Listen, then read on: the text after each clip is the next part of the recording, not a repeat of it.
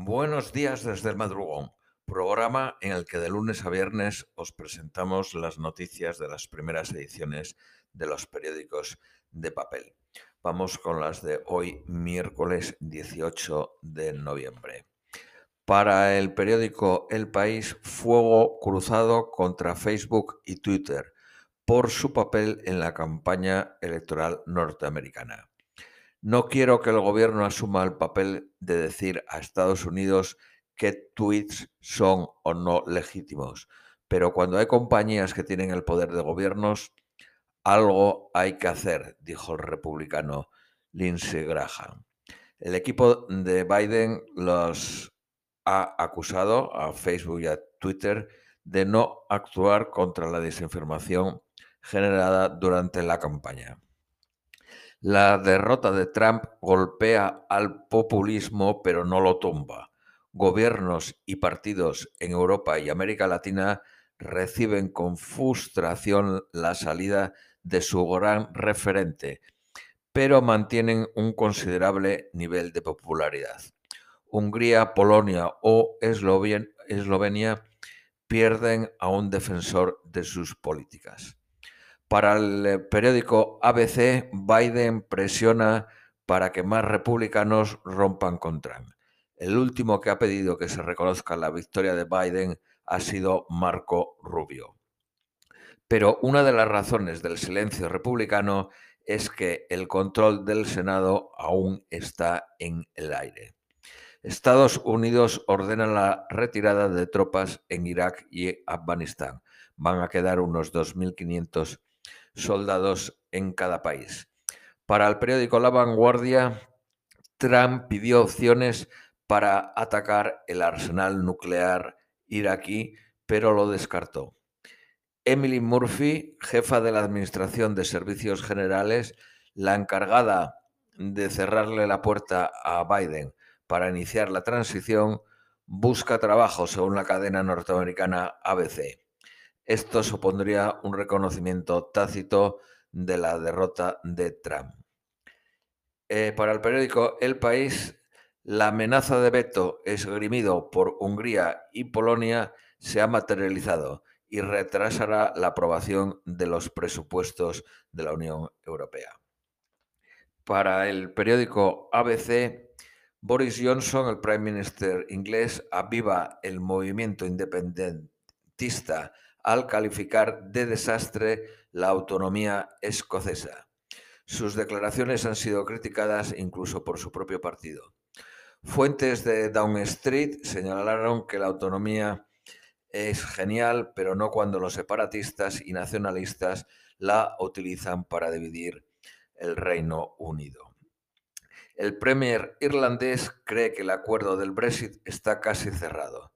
El pacto podría anunciarse el próximo lunes. Mike Pompeo, el secretario de Estado norteamericano, denuncia con un gesto la intolerancia religiosa en Turquía, entrevistándose con el patriarca ecuménico ortodoxo Bartolomé I. El nuevo presidente interino de Perú señaló que el Estado le debe una disculpa no solo a los jóvenes, y a la ciudadanía, sino también a los valerosos periodistas que, no hicieron, que nos hicieron ver estos excesos. La izquierda peruana comienza a plantear la necesidad de seguir la vía chilena, un nuevo proceso constituyente con la redacción de una nueva constitución que sustituya a la de 1993 aprobada durante la presidencia autoritaria de Fujimori. Para el periódico La Vanguardia, el Comité del Nobel de la Paz pide a su premiado en el año 2019, Abiy Ahmed, que ponga fin a la guerra declarada por él mismo en Etiopía. El gobierno israelí pretende aislar Jerusalén este de Cisjordania, agilizando la expansión de asentamientos antes de la llegada de Biden, al que consideran más hostil a los asentamientos que Trump. Ahora es una noticia medio internacional, medio eh, nacional española. Según el periódico La Razón, Europa pide a Sánchez el fin de los homenajes a etarras. El Parlamento Europeo pide que se evite la victimización y humillación de las víctimas del terrorismo. Se ha duplicado las exaltaciones a tarras con respecto al año pasado, 175 actos en el 2020. El, para el periódico ABC, Esquerra Republicana y Bildu ocultan sus exigencias para quitar presión a Sánchez. Ambos deciden no detallar a la prensa sus exigencias para aprobar los presupuestos generales del Estado. La portavoz socialista Adriana Lastra abre los brazos a hacer tratos con Otegui para la aprobación de los presupuestos. Sánchez ni siquiera nombra a Bildu al responder sobre los presupuestos en el Senado. Para el periódico La Vanguardia, Sánchez intentará mantener abierta la vía Ciudadanos durante toda la legislatura. Según el periódico La, Razón, Iglesias maniobra para atar, al para atar al gobierno a Bildu y Esquerra Republicana. Unidas Podemos presentó por sorpresa una rueda de prensa conjunta con Esquerra Republicana y Bildu para presentar dos enmiendas con el objetivo de prohibir los desahucios. Según el periódico El País, Podemos desafía al Partido Socialista aliándose con Bildu y Esquerra por los desahucios. Eh, tangana monumental en la derecha por el plan B jurídico del Partido Popular para sustituir el estado de alarma actual. Vox califica la propuesta Estrella de Casado como un conjunto de tonterías.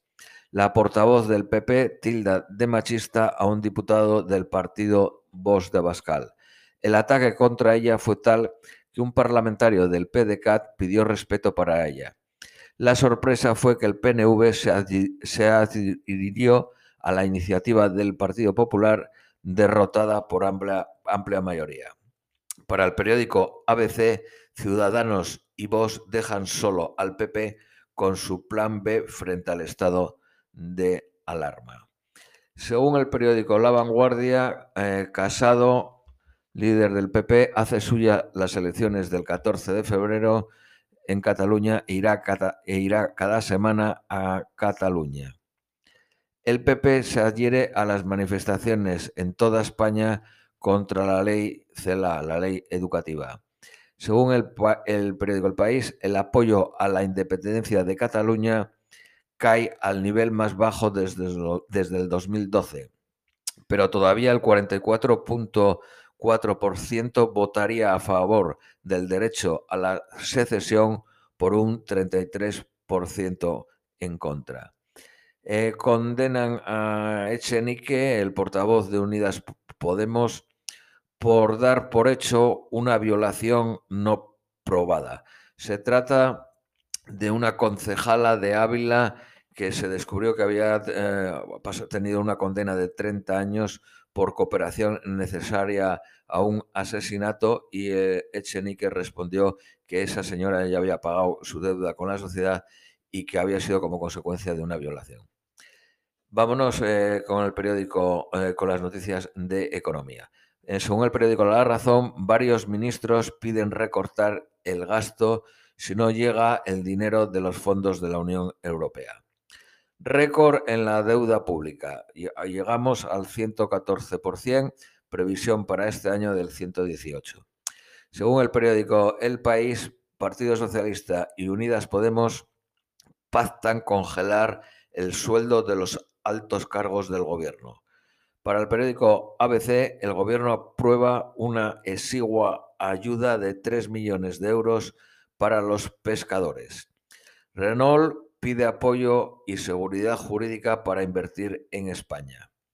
España pierde un satélite de 200 millones por un error humano. Error en la etapa de producción del, lanzador, fabricado por Avio en Italia. La fusión del bancaria BBVA y Sabadell costará 6.000 empleos y el cierre de unas 1.250 oficinas. Generará un beneficio contable de 8.000 millones de euros. La empresa china Huawei vende Honor, su marca de móviles más económicos, para garantizar su supervivencia tras el veto de Estados Unidos. Los supermercados Mercadona invertirán mil millones de euros en logística en cinco años, la mitad entre el 2020 y el 2021. BM Supermercados del grupo vasco Ubesco superará los 900 millones en ventas. Imperial Brand, la tabacalera eh, británica, gana un 48% más y reduce su deuda un 7% tras vender eh, tabacalera. Airbnb acumula 1.462 millones de euros de pérdidas desde el año 2015. No ha tenido beneficios en ninguno de sus 13 años de historia. Según el periódico El Economista, Telefónica alcanza una rentabilidad en Brasil similar a la de España. De cada 100 euros que ingresa, 42 son beneficio bruto operativo. La fusión Banco Bilbao Vizcaya Sabadell liderará el mercado catalán con el 40% de la cuota. CaixaBank se alía con Airbnb para reforzar su banco digital para jóvenes. Iberdrola suministrará electricidad a Bayer en España. Los constructores proponen obras por valor de 17.000 millones de euros financiadas con el Fondo de la Unión Europea. Hacienda podrá investigar, pero sin multar, declaraciones de renta prescritas. Vámonos con el coronavirus. Eh, las muertes no notificadas en las últimas 24 horas son 435, el máximo de la segunda ola. Asturias con el 30% y Castilla León con el 25% de camas dedicadas exclusivamente a pacientes COVID son las que están en más apuros. Respecto a las UCIs, el lunes eh, estaba en un índice de ocupación de casi el 33%. Siete de los 19 territorios pasan del 40% de ocupación de camas UCI.